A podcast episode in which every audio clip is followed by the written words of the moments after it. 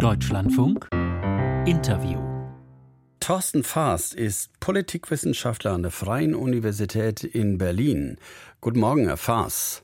Der Europarat beobachtet die Abgeordnetenhauswahl. Die OSZE macht das auch bei den Bundestagswahlen. Aber das mit dem Europarat, ist das sinnvoll oder blamabel? Naja, es zeigt, dass der Landeswahlleiter hier doch Handlungsbedarf gesehen hat. Er hat diese Einladung ja ausgesprochen. Und warum möchte man so eine externe Begutachtung und am Ende vielleicht auch so eine Art Bestätigung, dass alles okay war? Weil das Vertrauen eben weg ist, weil Menschen nicht ganz selbstverständlich davon ausgehen können, dass Wahlen dieses Mal perfekt reibungslos funktionieren, weil sie eben beim letzten Mal diese doch mitunter schwierigen Erfahrungen gemacht haben. Und genau das soll eben äh, dem entgegengetreten werden. Jetzt zu sagen, nein, guck mal, wir lassen das sogar extern prüfen. Wir sind hier sehr, sehr transparent. Aber transparent ist eben immer dann genau gefordert, wenn man nicht davon ausgeht, dass es von ganz alleine reibungslos läuft. Was glauben Sie denn jetzt für den Sonntag? Wird es diesmal klappen ohne Pannen? Ich glaube, es wird so ein bisschen seltsame Situation sein. Ich gehe in der Tat davon aus, weil die Umstände ein bisschen anders sind. Der Marathon findet nicht statt, die Bundestagswahl findet nicht gleichzeitig statt. Der Volksentscheid, der auch 2021 an diesem Tag stattgefunden hat, auch der fehlt. Also man kann sich tatsächlich auf weniger Wahlen konzentrieren. Und auch die Vorbereitungen waren zwar jetzt knapp in der Zeit, aber trotzdem, sie sind natürlich extrem intensiv und akribisch ähm, gemacht worden. Zugleich, glaube ich, wird man extrem sensibel sein und auch auf kleinste Probleme, Verwerfungen, die es immer bei solchen Wahlen geben wird, reagieren. Die werden sehr schnell das Licht der Öffentlichkeit äh, äh, erreichen.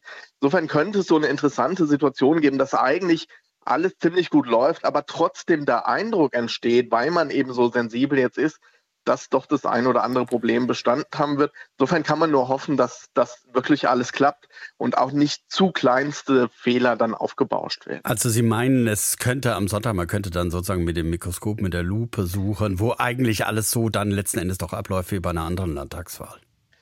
Ja, glaube ich schon. Die Sensibilität ist jetzt einfach ganz anders ähm, und, und auch viel größer. Und natürlich gibt es auch, machen wir uns nichts vor, diese, dieses Klischee hier in Berlin klappen Dinge halt nicht. Da wird man auch von durchaus interessierter Seite, von außerhalb, aber auch innerhalb von Berlin sehr genau hinschauen, denn auch das darf man nicht vergessen. Das alles passiert ja nicht in einem politisch luftleeren Raum, sondern manche politische Akteure haben ja durchaus auch ein Interesse daran, Wahlen in Frage zu stellen. Es gibt Plakate hier, wo auch nochmal auf die Probleme 2021 verwiesen wird. Also das ist ja auch eine politisch durchaus umstrittene Sache. Und schauen Sie ins Ausland, Brasilien, USA. Wir haben ja durchaus Kontexte erlebt, wo aus Problemen rund um Wahlen wirklich dramatische Dinge sich entwickelt haben. Das passiert nicht in Berlin, aber trotzdem, das zeigt, es ist eben auch was Politisches. Also bedenklich wäre natürlich, wenn, ich meine, immerhin der Verfassungsgerichtshof Berlin hat, Zitat, schwere Demokratieverstöße festgestellt beim ersten Wahlgang, wenn das Vertrauen der Berlinerinnen und Berliner in die Demokratie Schaden genommen hat oder nur in die Verwaltung? Was glauben Sie? Nein, ersteres wäre in der Tat dramatisch, wenn, wenn hier der Eindruck entsteht und sich auch nachhaltig verfestigt, dass man auf das zentrale Fundament von repräsentativen Demokratie, nämlich Wahlen, nicht mehr vertrauen kann, dann hätten wir nicht nur punktuell ein Problem, sondern wirklich ein sehr, sehr schwerwiegendes. Zugleich muss man sehen, auch dieses Urteil, das Sie gerade angesprochen haben, ist ja beispielsweise nicht einstimmig getroffen worden. Sieben Richter waren dafür, zwei waren dagegen. Es gab eine abweichende Meinung. Der Umgang mit der Bundestagswahl ist ein anderer. Die wird nicht komplett wiederholt, sondern vermutlich stand heute nur in Teilen. Also man merkt auch, uns fehlt zum Glück, könnte man sagen, auch Erfahrung, wie man eigentlich mit den vielen Fehlern, die ohne Zweifel passiert sind, aber wie man damit adäquat umgeht. Aber Sie sind schon einverstanden mit der Neuwahl? Grundsätzlich ja, weil, weil tatsächlich so ein, auch dann so eine Erwartung da war, dass man sagt, das waren jetzt so viele Fehler und das, wir können das nicht nur punktuell ähm, beheben. Aber das Urteil, was wir gesehen haben, hat durchaus andere Akzente gesetzt, als frühere Urteile das getan haben. Und der Bestandsschutz einer Wahl, also dass eine Wahl, die stattgefunden hat, erstmal gelten sollte, das ist schon ein sehr, sehr hohes Gut. Denn was wir auf keinen Fall wollen, ist, dass wir jetzt nach jeder Wahl, wo es vielleicht hier und da Probleme gegeben hat, gleich Debatten aufkommen, ob man denn da komplett neu wählen muss. Wir müssen schon darauf vertrauen können, dass Wahlen funktionieren. Und insofern müssen wir alle hoffen, dass das am Sonntag eigentlich alles reibungslos läuft. Also Herr Faas, es könnte sein, am Sonntag nach 18 Uhr Prognose oder wenn es länger dauert, dann später mit Hochrechnung und so weiter, dass da so Vorbehalte schweben, äh, wie legitim das Ergebnis ist? Naja, die bestehen sowieso, weil ja auch noch ein Verfahren äh, am Bundesverfassungsgericht anhängig ist zu dieser Wiederholungswahl. Es gab ja ähm, entsprechende Klagen vor dem Bundesverfassungsgericht. Da hat das Gericht gesagt, wir werden das jetzt nicht vor der Wahl entscheiden und wir verschieben diese Wahl auch nicht.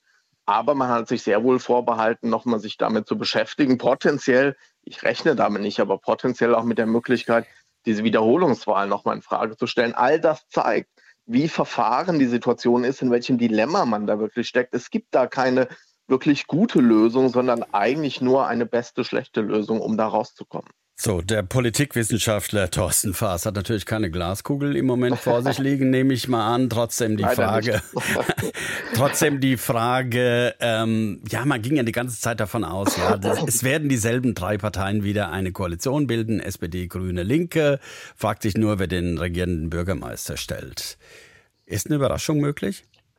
Ja, durchaus, weil es einfach auch noch viele Unbekannte gibt. Die Wahlbeteiligung wird deutlich niedriger liegen als 21, weil die Bundestagswahl als Zugpferd fehlt. Wir lesen, dass so ein Drittel der Berlinerinnen und Berliner auch noch unentschlossen sind. Und wir haben auch in Umfragen wirklich viel Dynamik gesehen. Die CDU liegt letzten Umfragen zufolge doch recht deutlich vorne, aber zugleich fehlt ja so ein bisschen ein Koalitionspartner, der ihr und ihrem Kandidaten dann tatsächlich das Berliner Rote Rathaus bringen würde. Aber da ist tatsächlich noch vieles möglich. Sicherlich gibt es so eine Erwartung, weil es eben auch eine Wiederholungswahl ist, wenn es für Rot, Grün, Rot wieder reicht, dass es dann irgendwie weitergeht. Aber auch das ist natürlich letztlich keine Frage von reiner Mathematik, sondern da geht es um Deutungshoheit. Wenn die CDU deutlich vorne liegt, wird sie sagen, das ist ein Auftrag an uns. Also das ist ja auch dann was, was politisch und auch in der Öffentlichkeit verhandelt werden wird was ein solches Wahlergebnis dann eigentlich im Detail bedeutet. Mit wem könnte die CDU denn regieren? Gibt es da, ja, da überhaupt irgendeine Option? Ja, man hat ja doch recht deutliche Signale in Richtung der SPD tatsächlich gesendet, also eine, was wir früher mal große Koalition genannt hätten, in diese Richtung gehend.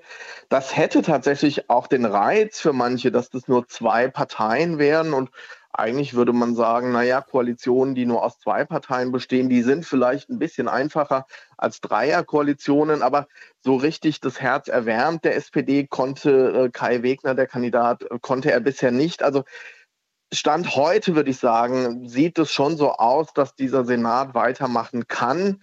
Aber nochmal, da kann wirklich noch eine Menge passieren und ich habe ja leider keine Glaskugel. Am Sonntag schauen wir nicht in die Glaskugel, sondern auf das Wahlergebnis in unserer Wahlsondersendung. Sonntagabend 17.55 Uhr bis 20 Uhr Abgeordnetenhauswahl in Berlin. Und ich bedanke mich bei dem Politikwissenschaftler an der FU Berlin, Thorsten Faas. Schönen Dank und tschüss nach Berlin, Herr Faas. Sehr, sehr gerne. Alles Gute.